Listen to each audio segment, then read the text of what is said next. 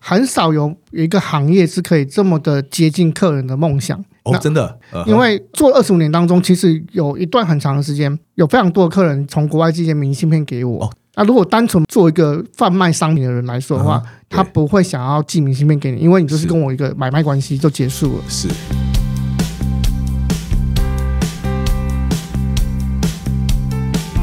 一谈就赢，Do it rising。大家好，我是 Alex 郑志豪，欢迎收听一谈就赢。我们希望透过这个 podcast 频道，让大家对谈判有更多的认识，进而能透过运用谈判解决生活中的大小问题。各位听众朋友，新年快乐！在今天这一集中呢，我们继续邀请在旅游业有长达二十五年经验的小月来帮我们分享他在旅游业的相当多的见闻哦。来，小月跟大家打个声招呼。大家好，旅游业其实很不好做，现在的旅游业，我想相较于二十几年前，搞不好更不好做。嗯，所以当初为什么进入这一行啊？呃，老实说，刚开始的时候我是去那边帮忙打行程，哦，真的吗？对，就是打的行程当中发现说有呃嗯路过客人进来，然后他可能问了一些旅游商品，对对对，那可能不是马上就有人有空理他，哦，OK，那我就去招呼他。既然都来了，煮熟鸭子怎么可以让它飞了呢？ 你喜欢跟客人互动这种感觉？我其实是觉得说啊，就是可以帮助别人嘛，那为什么不干呢？啊，对反正别人没空，我有空嘛，呃，那我就做了。对，后来就是发现说，对有一些商品是我们公司不能提供的，嗯哼，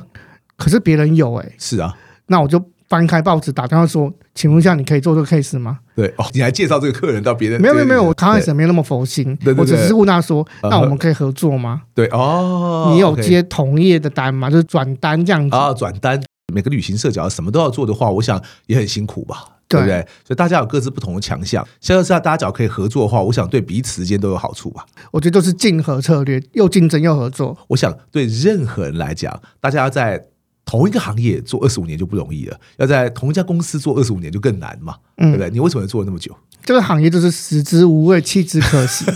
你这样讲，这样没有年轻人要进旅游业啊？另外一个角度来思考，就是说，很少有有一个行业是可以这么的接近客人的梦想。哦，那真的，呃因为做二十五年当中，其实有一段很长的时间，有非常多的客人从国外寄一些明信片给我。哦那如果单纯做一个贩卖商品的人来说的话，嗯对他不会想要寄明信片给你，因为你就是是跟我一个买卖关系就结束了。是可是因为我们在卖他商品的过程当中，需要讨论他的旅程、啊跟梦想、对跟为什么想要，后会分享到他的痛苦跟快乐。快乐是绝对是比较多的，所以你不是人家打电话来问说，哎，请问你们那个土耳其团多少钱？你就报个价给他，他要他就来。你认为旅行业不是只有这样？我觉得这样子你就是一个自动贩卖机。曾经有一位客户，他呃第一次跟我买机票的时候，他是对找了一群朋友一起去。对。然后第二次之后呢，他只有一个人。嗯哼，那我就说你现在只有一个人去，那你对想去哪？然后他就说他不知道。对那我们就开始帮他讨论要去哪里，去哪里，去哪里。是看可能从欧洲啊，或是巴黎啊，就是伦敦那边这样讲。哦，他连目的地都不知道。对，到最后说，呃，其实我有个梦想，对哦呃，我想把我的旅程写成一本书，可是我不知道写给谁看。对，我就说，那你写一本送我好 了。然后他最后他写了两本，哦，真的吗？真的对嗯哼，然后自己去自费印刷出来。当初最后一个推力是跟他说，对我相信你老了之后，对，你没有能力写了，嗯哼嗯哼，那你现在写的话，你至少可以跟你的孙子说对，外婆当初也很厉害，写了两本书。呃，第二个例子我举了我自己的侄女，对，她当时就是在某某大公司里面，外商公司有强制放假，就是她年度到，她觉得你假没有放完，她要强制你放。对，那她说，我现在有一个想法是想去巴西看球赛，我的假都这么多，可能就是看完球赛我就要回来了，那我该怎么决定？嗯对，我只问她说，对比赛结果不会重来。对，那就是下一届的事情了。对，那再来，你的冲动也不会重来。对如果你现在有能力、对有冲动、有梦想，为什么不干？对，因为这样启发他去，所以对你来讲，旅游业是一个协助别人达到梦想的一个行业。他已经超越了金钱的价值。如果今天我们是启动他梦想那个人，对，其实我们也是另外一种成就的价值。哇，听起来真的很棒。我们假定用上一集我们也提到，国外旅游来说哈，你们就一定要跟很多航空公司打交道嘛，对，对不对？那么航空公司呢，据我了解呢，几乎每一家都很强势哦。那么小月要不要帮我们分享一个经验呢、啊？是你曾经花过很多功夫，那么才终于让这个航空公司愿意配合的。我曾经有一个案件是，他当时那张机票从美国要回来，嗯哼，然后中间经过中国跟东京，对，最后他临时可能要修改行程对，停留在中国或东京。对，他到了机场的时候呢，机场本来给他登机证的，然后他跟他说，我可能需要在东京就下飞机，机场人员就听不懂或是不理解，嗯哼，也没办法沟通，就是说对，那你不能用这张票，就就是哦换登机证呢、可是换登机证，我登记证已经拿到了，我也交代他可能会放弃到最后一段，你你行李最好少挂，就是因为他临时有插入行程，对。那你要放弃最后一段，航空公司有时候会等于说会把你列入黑名单嘛，没像错太没太错常做这个事或情。是有一些细部处理。对但当时他机场人员都拒绝，就是中间发生一些冲突，就是客人他可不可以在中间就离开？那航空公司跟他说你不能这样做，是当时也跟他说你现在跟他争没有意义，对啊你到了东京嗯再去做这个争议就好。对，那客人就一直觉得说不行，我就是要先确事定。前先跟他讲，可是事前跟他讲，通常人家都是跟你说不行，那那个机场人员做更呃更绝一点。更绝一点，把他登机抽回来，是哇当场撕掉他说哇，请你重买一张机票，不让啊你上飞机。你是说他是在美国发生这个事情吗？对，老师刚刚提到重点了。对，然后他最后重买一张机票的同时，打电话回来台湾跟我说：“嗯小月，你卖我一张假的机票，我回来一定要杀 你。因为他非常非常非常生气，因为对他觉得说为什么不能做，而当下多花了两倍以上的钱买一张机票。对，因为你今天是现场要出发，那当然卖贵一点嘛。对对，是超级贵。然后他就说这件事情他不会善罢甘休。是然后最后我跟航空公司花了一年的争斗，一年呐、一年嗯，一般旅行都没有那个力气啊。对啊，对啊但刚刚老师有讲到这个重点，因为他在美国，是然后我就请他转述他整个过程以及对方的讲话的内容对，有没有卡到一些重要嗯的，譬如说颜色问题啊。你说肤色的问题，对嗯，我需要他不断的冷静回忆当时的对谈内容，然后去抓到这个争议点，跟航空公司来回回花了一年时间争议，最后这张票的钱全部退回来。哦，恭喜恭喜，再举第二个例子是说，嗯有一次我们从台中要飞越南的时候，那结果因为台中机场比较小，对，大雾，清泉岗嘛，对，清人康哎，然后就不知道要不要飞对，但我看状况不对了，对那所有人都围在那个登机口那边，就大骂航空 师，对对对，呃，该骂的该什么都来了。对最后我就自己开了电脑，对，查了北部航班跟隔天航班状况，嗯哼，我就把航空师的其中一位人对员抓过来旁边说。是你现在有两个选择，一对个选择听我的，嗯有什么备案方向，你可以对转让北部跟你同个集团系列的有在飞，是，那可能是隔天，然后或是明天的飞机，你有两个选择，你先去跟上级主管先问清楚，嗯可不可以这样做。对，然后问完之后呢，嗯哼，告诉我，要么就是同时对付所有人，要么是对我去对付我的客人。对，我你把起这码个可以让现场有埋怨的人的人数减少嘛，对，然后我去负责跟其他的团沟通，嗯哼，一并帮你沟通。对。但是前提是我刚刚提的方案，你先去问你的上级主管因。为总要有人点头说好嘛，对不嗯对，然后最后他就默默地去问了完之后，对同意了我的两个方案都可以被执行。是我就告诉大家说，大家先冷静听我讲，我们对现在有什么 A、B 方案，第一个方案就是转去台北搭另外一班飞机，对，啊哈然后就是下午的航班。那第二个方案就是大家都隔天再走，呃，最好还是从台北走。你也不确定隔天雾会不会散掉嘛，对不对，其实我觉得大部分我们会遇到状况的时候，是因为我们没有提供方案给对方选择。可这时候有时候航空公司很硬，我觉得是因为就说，其实不管是就飞安的角度来看，或者就法律实际上保障的角度来讲，其实真的天候不佳它就不能起飞啊。所以这时候你你吵其实也没有用啊。我想这在不止在台湾，在哪个国家都一样啊。我是在大陆的某个城市，是我觉得雾已经很大了，他坚持要起飞，其实害怕的人是我啊。是不 是？像老师常出国就可以对，战机的取消跟延误，就像那个日常生活一样。对当有一个人在那边拍桌子的时候，啊，其他人会跟着喊，跟着喊，那个状况就会更崩那大家溃。会陷入一个比较不理智的状态，觉得好像说呃不喊一喊，有时候发泄一下也无所谓啊。你要了解一件事情，发泄归发泄，发泄本身不能解决这个事情。像我记得好像有一年北海道大雪嘛，我自己没有去啊，但我就有朋友在那个札幌机场就被困在那里，而且不是困在那里不能起飞啊，是困在那里哦，就像里面没有物资啦，真的很惨烈。我说换的是我、啊，假如是在面临那种状况啊，我想每个人都会不舒服的。可是你说有没有办法可以解决？其实是没有办法解决。其实那个朋友当场就要问我，怎么用谈判技巧让航空公司愿意起飞照他的要求？航空公司没有办法起飞。他当时跟我讲的时候，我就知道问题很大。学到这个状况以后是，每个人到最后是没有办法离开那个机场。对所以我那时候其实就已经跟他讲了，我说你的谈判重点不是怎么叫航空公司答应你的任何需求，我要是你，我的重点是。哎、请你把我刚刚已经 check in 的时候，请你赶快还当给然我，赶快要拿了就跑。事实上，我那时候跟他建议，其实是第一个，你要找到谁谁谁，那么你最后可以拿到你的行李，然后就马上跑。事实上，我已经很明确跟他说，万一对方就是坚持不要，你应该马上趁还有车的时候赶快马上跑跑。后来真的就正如我预料以外，不要说地铁了，后来是你要叫什么计程车，你要叫什么车，有没有？什么车都没有可以离开机场了。我知道到最后已经是没有 WiFi 跟没有任何卖你什么食物跟饮水的程度了。旅行中有时候就是我们每个人都不愿意，但是就是就是会发生啊，没错。对不对？刚刚老师讲的很重要的重点是说，像之前有一次大阪机场也发生封闭状况，哦，这样子对，当下客人问我说对他现在要要怎么办的时候嗯哼，我的第一个反应是说你赶快去订其他周边城市的机票，对因为会瞬间飞涨，是啊，不是涨而是飞涨。是。那你在想后面怎么接驳过去，对而不是想说什么时候会起飞哎，。不只是飞机，还要订饭店嘛。等到你想到的时候，所有饭店啊，所有租车都被人家订完了，你连有钱都没有用，那不是多少钱的问题啊。对所以你到时候真的只能睡地板。当时我还记得我那那时候我跟他说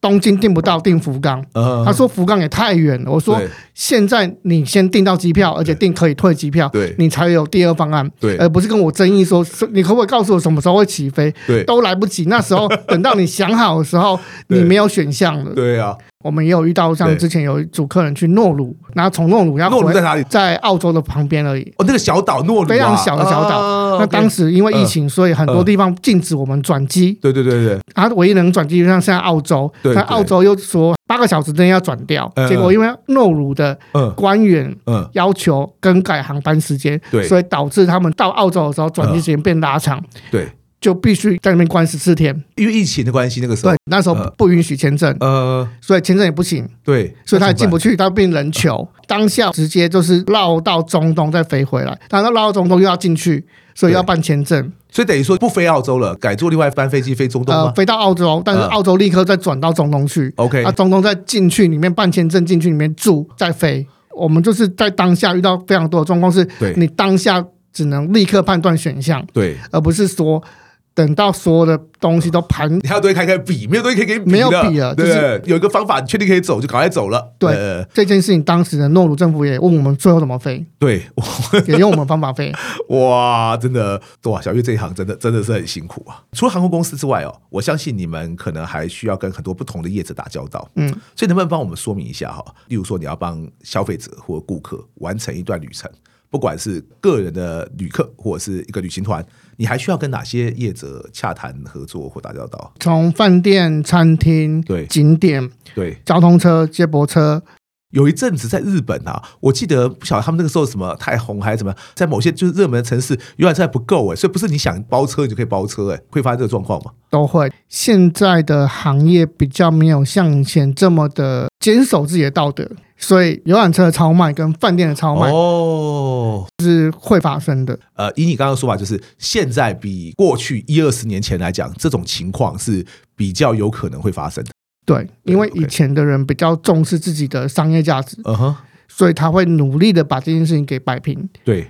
那现在的人会认为说，我两手一摊就是对没办法。而且你指的应该不是只有在少数特定国家，这个状况应该是在一些我们认为比较进步的国家也一样会发生。对，就是饭店炒卖，而且这不只是只有团体会被炒卖，是嗯个人的饭店也会被炒卖。直接跟你说，我退钱给你。哦，有啊，我自己就遇过，呃，比利时的布鲁日，我就有遇过那种，哎，订好个饭店了，而且是我早上要到喽。他说：“先生，我还不能 check in 嘛。”我说：“没关系啊，我先去外面逛一逛，对不对？”等我逛回来之后啊，大概下午四五点，他跟我说：“你的房间是已经被别人入住了。”就像你说的，他希望我换家饭店。然后今天跟他吵一吵，他说：“我大不了退钱给你。”你已经收了另外一个人钱啦、你不赚我的钱，其实对你没有差、啊，所以我一点都不想接受他的建议。后来摆平了啦，这就是学谈判的好处嘛。哇，你会想说，哇，布鲁日很多人去都觉得很棒的城市，我住的又是还有点名声一个饭店，一样会发生这个状况啊，而且是明摆着就是把你的房间卖卖给别人对啊，他本来是两手一摊跟我说，那总之呢，人家都已经住进去了，你要怎么办？我说 怎么办？我要你把那个人给我请出来。以及帮我把一些床哈，该清洁清洁弄好，然后顺便提哦，啊，我不是很想等，你知道欧洲人就啊，那种 gosh，怎么可能做到，对不对？的确我熬了蛮久，但是啊，我们熬了起码两个小时以上，但是我要三件事情都办到了。借这个机会告诉听众朋友啊，跟你说，哎呀，人都已经住进去了，没办法，我最多就帮你找另外一家饭店。为什么是我要去找另外一家饭店呢？我甚至不是比较晚到那个人，你知道吗？你那么厉害，你应该帮对方找一家饭店啊。既然你有另外一家饭店可以找的话，所以请大家小心哦，不要这权益哦呃受损了。今天节目最后，我再请教小月一个问题哈，我们就拿饭店来说，小月你自己有没有遇过？都已经到了当地才发现饭店出问题，就像我们刚刚讲超卖嘛，对不对？有没有饭店说啊，饭店出了问题的，你会怎么处理呢？第一个事情就是你不要等他找，你自己先找。对先找看有没有其他饭店，对，可是当晚的已经到了、欸嗯一定要启动备案，是不可能在谈判当中没有被他拿。不是每个人都像老师一样那么会谈，我必须这样说。 对那而且，如果我们是团体的时候，对，我今天是面对二十个人、三十个人同是时啊看着是你，啊他不可能等你一个小时、两个小时，所以我必须要一边跟他谈判，同时一边对开始启动备案。然后第二件事是说，如果是出发当天提早知道，就要去呃冷静的说，对请你告诉我今天有多少团体入住，每一个团体都请他打电话去确认嗯他们使用量，最后经过他们内部的协调之后，嗯可能可以让出两间，对一对。间一间的弄出来。所以你刚刚说了几个不同备案，第一个是找其他的饭店，第二个是请他们去把这个清一清，就能让出几间是几间，这件事情要先做。就是你不要想说你可以靠吵架，哎，但是如果你有足够的时间的时候，对我也干过同样的事情，我就是我跟他耗了，呃，我也不想要再花钱了，对那我也不想要浪费时间，最后他就是可能要么帮我升级饭店，对对对，要么就是帮我换一间，可能那家饭店搞不好比较贵，那你原来那家饭店都 cover 这个损失吗？我觉得这就是学谈判 吧，没有办法永远，但是我相信会提高你的胜率。是怎样约定俗成，他们都会心甘情愿的付？我想绝对不应该会有心甘情愿绝对不会嘛，对不对？呃但是你要懂得谈判才有机会。而且你想想看，例如说你一团人，你现在变成说你少数人就要被换到另外一家饭店，第一个你要安抚那个旅客就算了，你还要帮他们找车子过去啊，你不能叫他们就自己过去啊。对，那车子的司机搞不好不愿意加班啊，那这时候要怎么办？所以我们就是要、嗯呃当场应变，同时作业。譬如说对，我那时候可能先开始吊车，嗯，然后或者找电车，对同时作业，哪一个会先成对就先做哪一个， ，OK，然后等待更好的方案出来。对讲简单一点是说，提高你的胜率，对而不是瞎等。或是去那边翻翻人家的桌子，对都对不会提高你的胜率。小月今天讲一点，我觉得真的很适合大家，不只是在旅游，我觉得在很多不同的我们该讲说纠纷或者是麻烦都可以遇到。就是我们永远不要把东西押宝在一件事情，说我相信接下来只要我在这边等，这就可以等出一个方案。只要等就永远可以等出来，那我们就等好了。那实际上不是嘛？我们先拿到一个，就算不是一个很好的替代方案，我们先拿到一个解决的方案之后，万一有更好，我们再说嘛，对不对？但是我们先要有一个，就算不怎么样，例如说拉了很远的车才会到另外一个旅馆，但先要有再说嘛。小月今天给我们建议，真的是我觉得大家都很值得来听一听呐、啊对大家来讲真的很有收获。非常感谢大家今天的收听，我们下一集呢会继续请小月来谈一谈她在旅游业的点点滴滴。非常感谢大家，一谈就赢，我是 S，我们下次见，拜拜。拜。